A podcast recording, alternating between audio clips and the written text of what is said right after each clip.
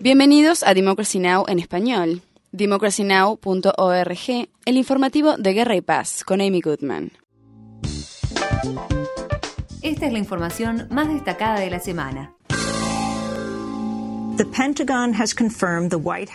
El Pentágono confirmó que la Casa Blanca autorizó las etapas iniciales de planificación de una posible acción militar en Siria. El comandante en jefe del ejército, el general Martin Dempsey, habló ante el Senado y dijo que oficiales militares han preparado un cálculo preliminar de los comandantes sobre cómo sería una batalla para el Consejo de Seguridad Nacional del presidente Obama. El general Martin Dempsey afirmó. Ayuda humanitaria, una zona de exclusión aérea, prohibición de navegación, corredor humanitario y ataques aéreos limitados, por ejemplo. Estamos en la etapa que describiría como un nivel de detalle del cálculo de los comandantes, no de planificación detallada. No lo hablamos con el presidente, no ha sido discutido con el personal del Consejo de Seguridad Nacional del presidente, y como declaró ayer el gobernador James Madis, el próximo paso sería llevar las opciones que consideremos factibles al siguiente nivel de planificación.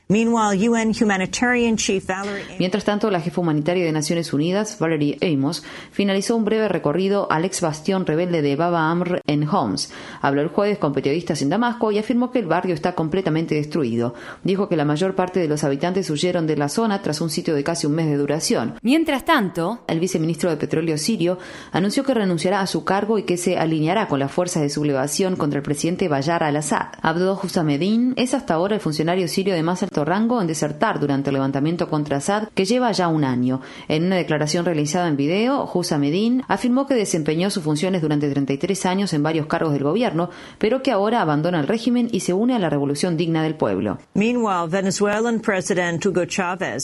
El presidente venezolano Hugo Chávez expresó su apoyo al presidente sirio Bayar al-Assad. Chávez hizo el comentario en un discurso pronunciado en La Habana, donde está recibiendo tratamiento luego de que los médicos le diagnosticaran un tumor cancerígeno.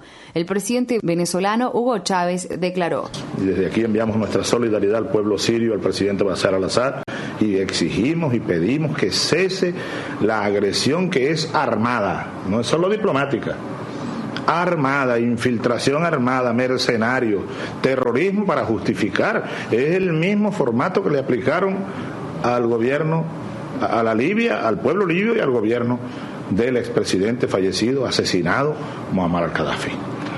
Mientras tanto, Irán anunció que permitirá la visita de inspectores nucleares internacionales a su complejo militar secreto situado en Parchin. El gobierno iraní ha afirmado desde hace tiempo que su programa nuclear tiene fines exclusivamente civiles. Sin embargo, analistas internacionales especulan que Irán podría estar utilizando el complejo de Parchin para realizar investigaciones con armas nucleares. El lunes, el presidente Obama se reunió con el primer ministro israelí Benjamin Netanyahu en la Casa Blanca.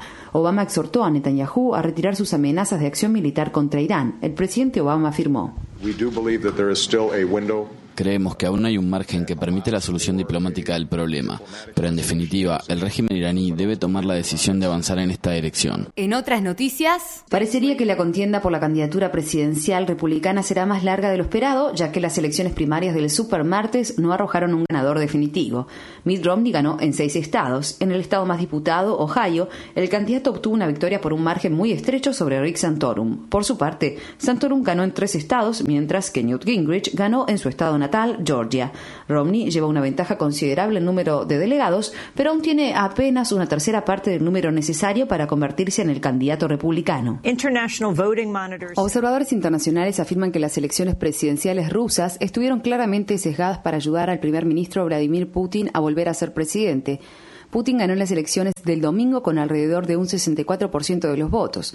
Putin fue presidente de Rusia de 2000 a 2008. La Organización para la Seguridad y la Cooperación sostuvo que hubo denuncias generalizadas de fraude y de irregularidades en la votación. En el acto político tras la victoria, Putin negó las acusaciones y afirmó que su victoria era legítima. Vladimir Putin declaró. También ganamos hoy gracias al abrumador apoyo de la sorprendente mayoría de nuestros votantes. Logramos una victoria legítima, trabajamos intensamente y con honestidad. Seremos exitosos y les pediremos a todos que se unan por nuestro pueblo y por los intereses de nuestra patria. Alexei Navalny, un destacado blogger de la oposición, afirmó. Estos delincuentes están falsificando votos abiertamente, temen al pueblo indignado y es por eso que están tratando de enviar a la policía y a las Fuerzas Armadas para evitar las protestas. Y por último,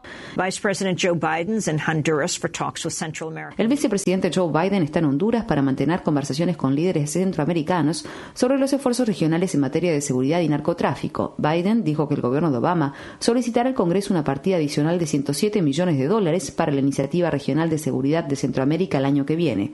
La visita de Biden se produce en medio de lo que parece ser el principio de una desavenencia entre el gobierno de Obama y sus aliados centroamericanos respecto a la despenalización de drogas. El mes pasado, el presidente guatemalteco, Otto Pérez Molina, dijo que apoyaría la despenalización y el martes los líderes centroamericanos aceptaron debatir la idea en una reunión que tendrá lugar este mismo mes.